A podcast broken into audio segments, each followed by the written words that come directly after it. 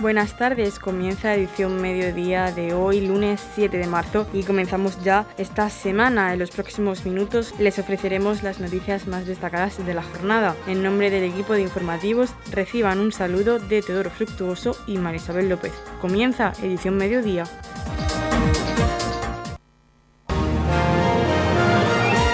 Edición mediodía. Servicios informativos. El grupo de voluntarios ucranianos de Torre Pacheco hace un llamamiento a los ciudadanos del municipio para que los refugiados que están llegando a nuestra región puedan disponer de un hogar donde poder rehacer su vida en estos difíciles momentos, por lo que solicitan viviendas que en este momento no estén ocupadas o domicilios particulares que puedan compartir con otras familias. Pueden ponerse en contacto con el grupo de voluntarios ucranianos en el Centro Social de Plaza de España junto a Prometeo. Y a continuación escuchamos la entrevista que nuestro compañero Teodoro Fructuoso le ha realizado a Olga, que pertenece al grupo de voluntarios ucranianos de Torre Pacheco. Queridos vecinos de Torre Pacheco, Estamos buscando casas o hogares, mejor decir, para gente que está en camino a nuestra zona porque mucha gente se queda a dormir en la calle o nuestras calles, pero no somos tanto para dar su techo. Entonces pido un favor, posible vosotros, conoce a alguien o tiene casas abandonadas de sus abuelos, o casas abandonadas o casas de sus abuelos que no está en condiciones para vivir, pero por lo menos tiene techo. Eso que pido, vuestra mano y vuestra ayuda para nosotros. Quiere decir que eh, toda aquella persona que tenga una vivienda que en este momento no esté utilizando o también una vivienda que pueda compartir con otras familias, se puede poner en contacto con vosotros para eh, facilitarle vivienda a esas personas que vienen de Ucrania y que necesitan pues un techo para vivir. Eh, ¿Cuál es el teléfono al que deben de llamar o dónde, hacia dónde deben dirigirse? En todos los carteles que tenemos hay apuntado tres números de teléfono. Entonces puede llamar a este tres teléfonos o también en Facebook hay un grupo ucranianos de Torre Pacheco. Puede contactar con gente que está colocada en, esta, en este grupo. También hay personas que vienen de Ucrania que os comentan que estarían dispuestas a compartir vivienda con otras personas porque tengan niños de la misma edad, para pues eh, que se sientan arropados, para que aprendan el idioma. Y vosotros tenéis una lista de esas personas. Sí, tenemos lista con personas, con familias españolas que, por ejemplo, quieran acoger eh, mujeres con sus hijos, pero quiere un modo de, por lo menos de edad de este niño, que puede enseñar a hablar o manejar, jugar, salir a la calle. El mensaje está claro, necesitamos viviendas para esos ucranianos que están llegando en este momento a Murcia y más concretamente a Torre Pacheco. Si usted tiene una vivienda y puede donarla para estos refugiados, puede ponerse en contacto con la Asociación de Ucranianos de, Torre Pacheco, bien utilizando los teléfonos que pueden ver en el Facebook y en los carteles y también pasándose por este centro de recogida, por este punto de recogida humanitaria ubicado en la Plaza de España de Torre Pacheco. Desde OSPA y gracias a la iniciativa de uno de sus asociados muy sensibilizado con este tema porque además tiene empleados ucranianos, OSPA se moviliza para que entre todos podamos aportar nuestro granito de arena a esta horrible y devastadora situación. Ahora más que nunca animamos a todos los hosteleros a que muestren su faceta más solidaria. Ucrania nos necesita. Edición Mediodía, Servicios Informativos. El pasado sábado se plantaron 64 árboles, cada uno de ellos donado por una familia en memoria de un hijo, creando así un paseo en el paraje del Pasico. La mayoría de las familias que participaron pertenecen a la Asociación Amanecer de Mutua Ayuda para el Duelo, además de familias del municipio de Torre Pacheco. La Unión Musical de este municipio realizó un concierto tras finalizar esta actividad. Hablamos con la presidenta de El Piular de Miriam, Eva Domenech, quien nos habla de esta actividad y de los proyectos de esta asociación. Bueno, pues lo que hemos realizado hoy ha sido la creación de un paseo eh, plantando 64 árboles. Eh, cada árbol tiene una historia, son 64 historias de, de hijos que se fueron o que no se deberían haber ido Em, nosotros pertenecemos a una asociación del duelo que se llama Amanecer y la iniciativa mm, de apoyar este proyecto salió de ellos y de plantar un árbol en memoria de nuestros hijos y así hemos creado ese paseo que está aún sin nombre pero lo va a tener en breve. Eh, eh, nos acompaña la escuela de música de mi hija. Miriam era estudiante de flauta travesera y mm, no sé si hay sonido, pero se, puede oír de fondo eh, nuestros compañeros, porque tras la partida de Miriam yo cogí su flauta para que no dejara de sonar y intento que, suene, aunque no, sé si lo voy a conseguir. Eh, el paseo que hemos, eh, que hemos creado hoy, porque hemos instalado ahí los árboles, eh, está dentro del proyecto medioambiental El Pilar de Miriam, en el que vamos a plasmar todas, todas las eh, bueno, pues las pasiones que tenía Miriam, ¿no? a pesar de su corta edad, que era el amor por la naturaleza, eh, el amor por el medio ambiente, por la cultura y, también eh, el amor infinito que, tenía por, la infancia. Entonces, el proyecto tiene varias partes, hemos empezado por un paseo en memoria de los que se fueron demasiado pronto también va a tener una parte de huertos para que las entidades del municipio puedan hacer uso de ellos como talleres o como clases prácticas o naturales. También se va a instalar un aula verde para que, para que los niños y colectivos de este municipio puedan aprender sin necesidad de pantallas y en un medio autóctono y medioambiental y, cómo no, la música ha de estar presente en este proyecto. Y uno, uno de, los, de las fases de este proyecto es eh, instalar un kiosco de música donde las escuelas del municipio puedan deleitarnos como lo están haciendo hoy. Por su parte, el concejal de Medio Ambiente, José Vera, explicaba que desde los servicios municipales se está prestando apoyo logístico y asesoramiento para la realización de este proyecto medioambiental que en breve dará otro paso más con la ampliación del paseo en cuestión y la creación de un huerto urbano. Bueno, sobre todo ensalzar la gran labor que están haciendo, el esfuerzo que están poniendo tanto Eva como todos los miembros de la asociación. La verdad que llevamos ya varios meses que sé que tenía que haber hecho este acto y bueno, diferentes vicisitudes y hoy, bueno, aunque la lluvia siempre es bienvenida en Torre Pacheco, pues bueno, está haciendo que este acto sea un poco más ajetreado, pero bueno, se va a poder llegar a su fin y va a ser el inicio de, este gran espacio, muy querido por todos los pachequeros y que ahora va a aumentar muchísimo su valor. Aprovechar también, que yo sé que es un, tienen una, la sensación muchas veces de que algunos días eh, aparecen y se hace un uso de este, de este espacio que no es del todo adecuado, pues aprovechar a todo el mundo que sepan respetar, que, se está, que están haciendo un trabajo impresionante, que, el huerto urbano va a ayudar a, todos los colegios, a todas las asociaciones que quieran desarrollar aquí una labor medioambiental, al, igual, que, al igual que musical, y bueno, que respetemos, respetemos este ambiente, eh, seguir colaborando desde el ayuntamiento en la medida que podemos en que este parque se vea mejorado en todos sus sentidos y bueno, y que dentro de poco pues, podamos seguir la siguiente fase de los huertos que ya están trabajando en ellos y que tienen, bueno, al igual que el paseo, que es parte principal, aunque sea un añadido que vino después, sé que los huertos también van a ser muy importantes en este proyecto. Este proyecto eh, es un proyecto que habéis enfocado a corto plazo, a largo plazo. Ya tenemos hecho el paseo, eh, el siguiente paso dentro del proyecto, ¿cuál será? En principio es el huerto, es lo que tienen visto y bueno, y cuando se pueda hacer el kiosco, pues también tendrán otros deberes de formación. En principio desde el ayuntamiento se le hizo una cesión, una cesión a la asociación de cuatro años prorrogable, por lo que vamos, la intención es que siga muchos años y aprovechándose todo lo que se pueda este espacio. En la comunidad de regantes del campo de Cartagena aplicamos las últimas tecnologías en sistemas de control y distribución, lo que nos ha convertido en un modelo de gestión eficiente del agua gracias al alto nivel de concienciación de nuestros agricultores que trabajan a diario por la sostenibilidad y el respeto al medio ambiente. La comunidad de regantes del campo de Cartagena les ofrece la noticia agrícola del día.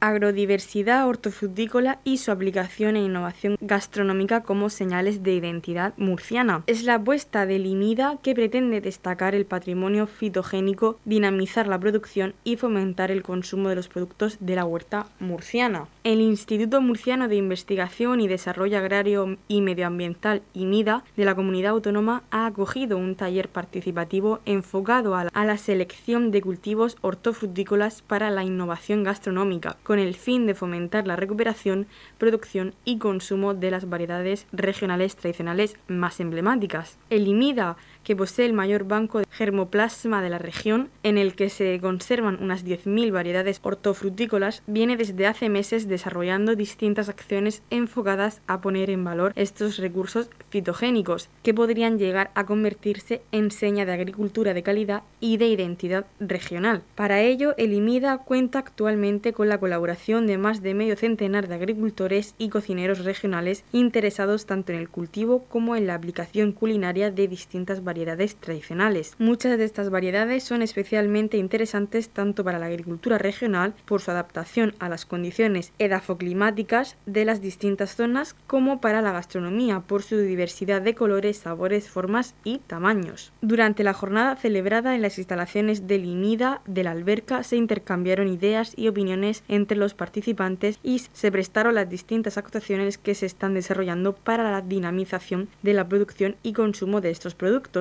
que deben reflejarse además en la aparición de nuevos nichos de mercado. Se trata concretamente de tres actuaciones destinadas a la puesta en marcha de cultivos a la carta con chef destacados de la región, la promoción del cultivo en colaboración con las oficinas comarcales agrarias de la Consejería y el desarrollo de un proyecto de innovación promovido por el Grupo Operativo Agrodiverso. Estas tres actuaciones están reforzadas además por distintas campañas de promoción y publicidad para favorecer tanto el conocimiento y consumo de estas variedades como las opciones de compra-venta de estos productos. La directora general de Agricultura, Industria Alimentaria y Cooperativismo Agrario, Remedios García, y el director del IMIDA, Víctor Serrano, asistieron al taller participativo en el que estuvieron también presentes, entre otros, investigadores, agricultores, chefs y técnicos de distintas entidades de la comunidad autónoma. Serrano mostró un gran interés en este tipo de iniciativas y proyectos colaborativos que permiten, dijo, recuperar una parte importante de nuestro legado gastronómico al tiempo que pueden convertirse además en una herramienta de fijación de población en zonas rurales de la región, dotando a estos productos de un valor añadido relacionado con la calidad, la cercanía, la identidad, la cultura y la gastronomía de vanguardia. En la comunidad de regantes del campo de Cartagena aplicamos los últimos avances en innovación y desarrollo al servicio de una agricultura de regadío eficiente y respetuosa con nuestro entorno por la sostenibilidad y el respeto al medio ambiente, Comunidad de Regantes del Campo de Cartagena. El concejal de urbanismo Alberto Galindo ha visitado la carretera regional RMF 36 que une Torre Pacheco y Cartagena para exponer la moción que se llevó al pleno del mes de febrero en la que se solicita a la comunidad el desdoblamiento de esta carretera por su peligrosidad. A continuación lo escuchamos. El pasado mes de febrero llevamos al pleno de la Corporación Municipal una petición, una moción solicitando a carreteras una vía de acceso rápida, una vía de, acceso, eh, una vía desdoblada, un, desdoblamiento de la carretera RF, 36 una carretera que une Torre Pacheco con, Cartagena y es debido a, que bueno, durante más de 30 años y más de 400 accidentes y 30 fallecidos es una carretera que está catalogada como, como punto negro desde el año 2003 es una carretera que se lleva reivindicando durante muchos años que se desdoble por la elevada intensidad de tráfico que tiene. Es una zona que está ah, pues rodeada de campo, tiene muchos accesos, muchos caminos agrícolas que interceden con esta carretera y además también pasan por ella pues, numerosos vehículos eh, agrícolas. Eh, también es la vía de comunicación para la gente que viene a IFEPA al Palacio de Ferias y Exposiciones de la región de Murcia desde Cartagena y entendemos que esta carretera debe, eh, se debe dignificar, se debe ensanchar, se debe hacer un carril más en cada sentido para que eh, esta carretera pues tenga la, pueda soportar el tráfico actual y sirva también para mejorar tanto la señalización horizontal como vertical ya que pues cuando en, en episodios de lluvia la carretera apenas se ve vale entonces pues es por ello que llevamos esta, esta moción, que, ya la hemos llevado en anteriores ocasiones, y también eh, este año el consejero ha anunciado una serie de medidas para esta carretera, pero entendemos que son insuficientes. Eh, aquí, junto al, cruce de la ITA, eh, el Ayuntamiento de Torre Pacheco va a realizar una glorieta, una, una rotonda, que va a permitir mejorar la circulación en, estas dos intersecciones, en esta intersección, perdón, de, cruce de la avenida de Adolfo Suárez con la RMC 36 y es gracias a un convenio que se ha firmado con, carreteras. Eh, por lo tanto, esta actuación de, esta vía rápida iría desde eh, esta redonda hacia la Venta Valero y haríamos una circunvalación por, el pueblo de La Palma para evitar pasar por el centro de esta población. Y bueno, pues esperemos que, Carreteras atienda nuestras peticiones y se pueda llevar a cabo esta actuación lo antes posible. Edición Mediodía con toda la actualidad local.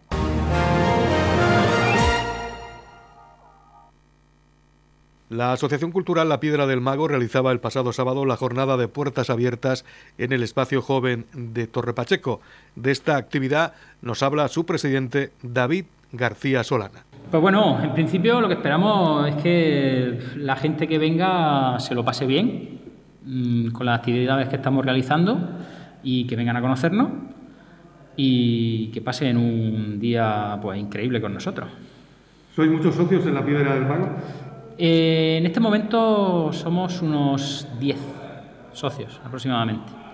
porque debido al tema de la pandemia, cuando empezó el COVID, pues tuvimos que dejar un poco aparte el tema de las actividades, paramos la asociación, entonces claro, mucha gente nos preguntaba, oye, para hacernos socios y tal, pero claro, como estaba la cosa como estaba y no teníamos sitio ni tampoco era seguro, pues no hicimos, no, no seguimos con la actividad. Entonces ahora, es el momento, jornada de puertas abiertas es un buen momento para inscribirse y entrar sí, parte de la asociación. Sí, sobre todo, primero, que vengan a conocernos, ver si las actividades que realizamos mm, están conforme a lo que ellos buscan y una vez, y una vez que comprobar, comprobar ellos, la gente que quiera venir que es así, pues ya hablamos y pues, hablando se entiende la gente. Eh, ¿Cuántas eh, actividades se pueden desarrollar dentro de la Piedra del Mago? Lo, normal es que la gente venga aquí a, hacer, a jugar, eh, a hacer juegos de mesa. Sí, pero... He que también incluso se pueden pintar las figuritas con las que jugáis. Sí, exactamente. Aquí, a ver, en principio nosotros estamos enfocados a casi cualquier tipo de actividad enfocada a los juegos de mesa. Pero también podemos hacer actividad al aire libre que era lo que pretendíamos hacer cuando se abrió el espacio joven por todo el espacio que tenemos tan grande y tal. Lo que pasa es que nos pilló lo que nos pilló y no pudimos, pero en principio cualquier tipo de actividad. También es cierto que tenemos socios que se dedican al tema del modelismo, miniaturismo, o sea que montan sus miniaturas o sus dioramas de tipo aviones, tanques, vehículos, lo montan, lo pintan y lo utilizan. Vosotros, aquí en la piedra del mago, eh, ¿cuáles son los juegos que, los top ten, los, juegos que la gente más, le gusta jugar? Eso es complicado, porque aquí se puede decir que le tiramos, hablando de manera coloquial, le, tiramos a todo. Eh, yo, por ejemplo, a mí me gustan mucho los juegos de, basados en en, guerra mundial, Segunda Guerra Mundial, Primera Guerra Mundial, pero también me gustan mucho los juegos de tipo Eurogame que son familiares. O sea, tenemos juegos de cartas, tenemos juegos de dados, juegos de tablero. Dentro de los juegos de tablero tenemos tableros que ocupan una mesa pequeña hasta tableros que ocupan una mesa de un metro ochenta por un metro veinte. O sea que aquí prácticamente todo. Lo que más triunfa, por ejemplo, cuando viene gente de fuera a ver nuestras jornadas son los de tipo Eurogame, juegos rápidos de cartas, filler que se llaman, que son juegos de, de 15 minutos, media hora, una hora que son muy sencillos de aprender a jugar y enganchan. Bueno, coméntanos, eh, ¿qué tipo de actividades vais a hacer durante todo este mes de marzo para, para enganchar a más gente a, la asociación? Pues mira, incluyendo hoy que estamos todo el día, hasta las 9 de la noche, que es la jornada de puertas abiertas, por ejemplo, el día 19 eh, aquí también en el espacio joven, eh, a partir de las 4 de la tarde, tendremos una jornada de iniciación a los juegos de mesa. Serán juegos de tipo, como te he dicho antes, juegos muy familiares para que la gente que no esté acostumbrada pues pueda venir y en 15 minutos eh, pueda echarse una, dos, tres partidas y que se enganche al juego y empiece a conocer que, hay algo más aparte del parchís, la obra de toda la vida. Y el día 26, por ejemplo, que ya sería el último día, también por la tarde ya tendríamos un enfocado a las actividades que realizamos, una, eh, se puede decir que eh, juegos de mesa variados un poquito más complejos por si alguien quiere algo más complicado o incluso también igual que haríamos el día el fin de semana de antes juegos de filler eh, de cartas sencillos o sea una variedad que, haya para todas las edades se puede decir. Bueno por último eh, cómo podemos entrar a formar parte de, esta asociación Vale, pues se pueden poner en contacto con nosotros directamente o viniendo a las actividades que realicemos o a través de redes sociales. Tenemos Facebook, tenemos Instagram, o sea, eh, por ahora así. Los objetivos con los que se programa esta actividad en declaraciones de la concejal de Juventud e Igualdad Verónica Martínez Marín son de interés social, participativo y de una oferta de ocio alternativo y saludable para los jóvenes de este municipio así como pretenden potenciar que las actividades programadas entre la Asociación La Piedra del Mago y la Concejalía de Juventud se conviertan en puntos de encuentro en el espacio joven de Torre Pacheco con todos los jóvenes que tengan los mismos intereses.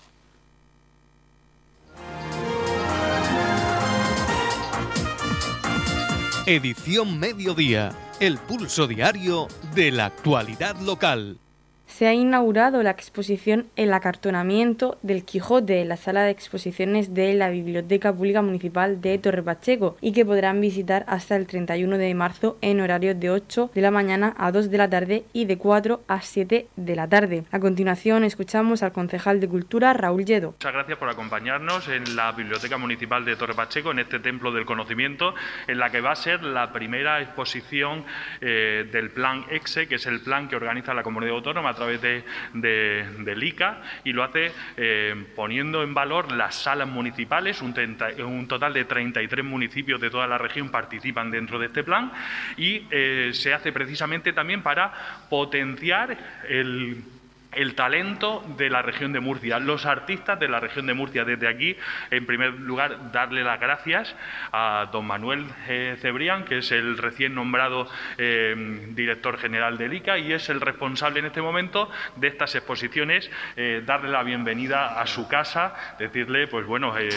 él tiene una vinculación muy estrecha con el municipio de Torre Pacheco y eh, ha traído muchas cosas al municipio muchas cosas buenas al municipio de Torre Pacheco y estamos seguros desde que la posición que ahora ocupa así va a seguir siéndolo. Inauguramos esta exposición, esta exposición eh, que lleva por título el acartonamiento del Quijote ya tuvimos en Torre Pacheco, este, precisamente en esta sala, una primera exposición referente a este tema hace unos años y ahora tenemos una segunda etapa de esta exposición. Eh, es una obra de una exposición de Petrus Borgia, que es un artista muy polifacético. De hecho, es un hombre del, del Renacimiento, es arquitecto, es pintor, es escultor, es poeta, es una maravilla y es un lujo tenerlo en Torre Pacheco. Y con esta exposición que además está muy de, muy de, actualidad, no solo por... Eh, por todo lo que significa el Quijote como eh, referente en cuanto a la literatura y en cuanto a, la, lectura, sino al mensaje, a ese mensaje del, protagonista del Quijote en su lucha contra la locura y en su lucha contra la barbarie y en su lucha contra la injusticia. Y esa injusticia precisamente es la que estamos bien tendemos como referencia de actualidad en esta semana con todo lo que está pasando en Ucrania. Y por eso tenemos que estar muy agradecidos de que del mundo en el que vivimos y de poder disfrutar de la educación y de la cultura que tenemos Gracias precisamente a iniciativas de la comunidad autónoma como esta y gracias a artistas eh, como Petrus Borgia que siempre están pendientes de darnos ese toque de atención a través de su obra. Yo quería darle las gracias y, y también la bienvenida a los chavales, de, a los alumnos del centro de, aquí de enfrente del, Instituto Luis Mantanares que eh, vienen acompañados de sus profesores siempre que tenemos alguna de estas exposiciones. A ver, por ellos son del bachiller de, de arte, son los artistas del futuro que por supuesto vienen a tomar buena nota de la actualidad artística de la región de Murcia y yo me quiero dirigir a ellos especialmente para que aprovechen el momento de que tienen aquí a los artistas, a los creativos, eh, para que puedan preguntarles todo lo que quieran. Desde luego, eh, si hay alguna duda sobre, sobre su obra, sobre la forma de componer, sobre eh, la forma de exponer, que es muy importante también a la hora no solamente llegar y poner cuadros en, las paredes. Aquí veis que no hay cuadros en las paredes. Que le preguntéis a ellos directamente porque ellos lo que pretenden es despertar emociones. No estamos diciendo que sean buenas o malas, despertar emociones con su obra. Esas eh, emociones, eso que han querido que os transmite su obra, es lo que le podéis preguntar a ellos que os pueden sacar de alguna duda. A continuación también escuchamos al director general del ICA, Manuel Cebrián, que ha estado presente en la inauguración del acartonamiento del Quijote. Quiero destacar desde, desde, el ICA, bueno, este plan en especial para mí es muy importante porque es un plan de, de expositivo eh, que supone también una descentralización por parte de la cultura, muy centralizada también en las grandes urbes y que llegue a municipios de toda la región y que de esa forma podamos dinamizar la cultura desde distintos municipios. En concreto, como bien decía Raúl, son 33 municipios los que van a participar de este plan en esta convocatoria que, tenemos ahora y también son 59 eh, exposiciones en, un total, eh, aparte de Petrus Borgia, de 138 artistas, 139 que son muchísimas personas las que participan a, eh, través de, exposición de esta naturaleza y sobre todo yo quería destacar eso, ¿no? la, necesidad por parte del ICA y por parte del Gobierno y de la Consejería de trasladar la cultura al ciudadano, a que el pie a pie el ciudadano pueda disfrutar especialmente de, todas estas exposiciones que son muy importantes. Dar también la, enhorabuena, bueno, un poco al ayuntamiento porque eh, pedir este tipo de subvención, impulsar este tipo de cultura, este acercamiento de la cultura y del arte al ciudadano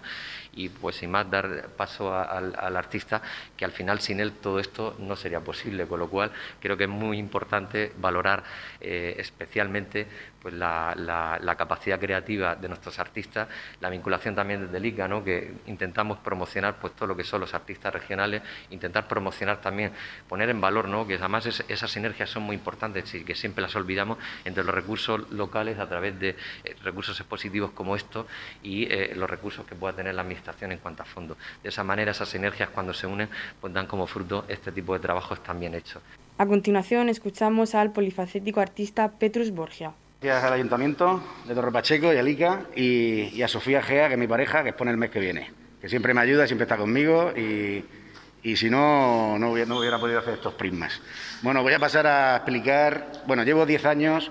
bueno, el Quijote siempre lo he leído en diferentes épocas de mi vida, hasta que hace 10 años pues empecé a pintar el Quijote, pero no a ilustrarlo, sino con esa lectura, como ha dicho Raúl Lledó, eh, a querer, a, través del Quijote, contar la actualidad. Algunas veces también hago mm, ilustración de algún capítulo, pero normalmente lo que hago es coger el Quijote y sus personajes y sus filosofías como medio para contar lo que a mí me da la gana. ¿vale? Entonces, 10 años eh, haciendo obras. Eh, estas son las obras, las principales obras más grandes, las que están en el centro de la sala, que como ya voy a dejar de exponer esto, del Quijote, pues he querido cambiarlo, he querido darle otra forma para que la gente lo, recorra y se coma más la cabeza que viéndolo plano, cambiando las dimensiones, ¿no? Y sobre todo, lo que estos 10 años lo que he querido, lo que siempre tenía en la mente era la, idea de poner los bocetos, porque yo trabajo mucho con bocetos, como, se, como bueno, para mí es la manera de, de, trabajar. Entonces quería una pequeña muestra de cientos de bocetos que tengo, pues ahí los he puesto, ¿vale? Contrastando con el, con, el, con los prismas, olvidándome de las paredes y que el protagonismo sean las, de las obras. Eh, va a ser de las últimas veces que voy a exponer esto, intentaré hacer alguna exposición más con más bocetos y que no sé si habrá alguna sala como esta, espectacular y de grande para, para poner más bocetos, pero bueno. Continuamos con el nuevo director general del ICA, Manuel Cebrián, que nos cuenta cómo afronta este salto cualitativo en su vida profesional. ¿Cómo afronta Manuel Cebrián este salto cualitativo en su vida profesional? Bueno, pues con, muchísima ilusión, con muchísima ilusión, sobre todo mucho cariño también, porque aquí en este municipio eh, ya tengo mucha, he hecho muchas cosas aquí, ya me conocéis, con muchísima ilusión, sobre todo porque bueno, cuando adquirimos responsabilidades también dentro de la administración pública de un gobierno y sobre todo somos capaces de llevarlo con ilusión a, todos los municipios, especialmente al ciudadano que, somos para quienes trabajamos, pues con mucha ilusión. La verdad que con entusiasmo, ya sabéis que soy una persona creativa, que me gusta hacer cosas nuevas y vamos a intentar pues, llevar toda esa emoción y todo ese entusiasmo pues, a esas políticas y que sobre todo lleguen al ciudadano, que es el objetivo fundamental. ¿El Instituto de la Inteligencia Libre eh, va a sufrir algún cambio después de, este nombramiento? No, porque al final la Fundación sigue como todas las organizaciones, eh, independientemente que ya no esté vinculada con ella, pero bueno, eh, toda la la planificación de actividades pues sigue hacia adelante, porque hay profesionales que trabajan en la Fundación que además luego, luego se han alegrado de quitarme de una temporada en medio por, por todo el follón que llevamos siempre hacia arriba y hacia abajo con un montón de cosas, así que nada, pues le deseo un montón de suerte a mis compañeros y siempre a su lado, claro, por supuesto. En la comunidad de regantes del campo de Cartagena aplicamos los últimos avances en innovación y desarrollo al servicio de una agricultura de regadío eficiente y respetuosa con nuestro entorno. Por la sostenibilidad y el respeto al medio ambiente, Comunidad de Regantes del Campo de Cartagena. La Comunidad de Regantes del Campo de Cartagena les ofrece la información del tiempo.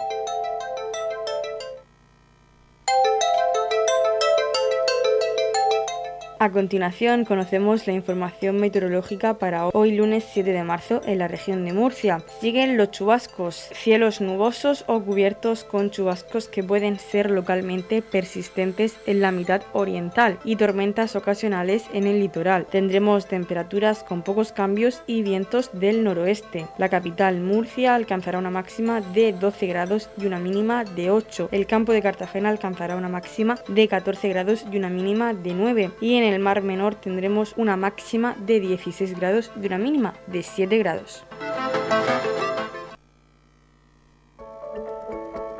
En la comunidad de regantes del campo de Cartagena aplicamos las últimas tecnologías en sistemas de control y distribución,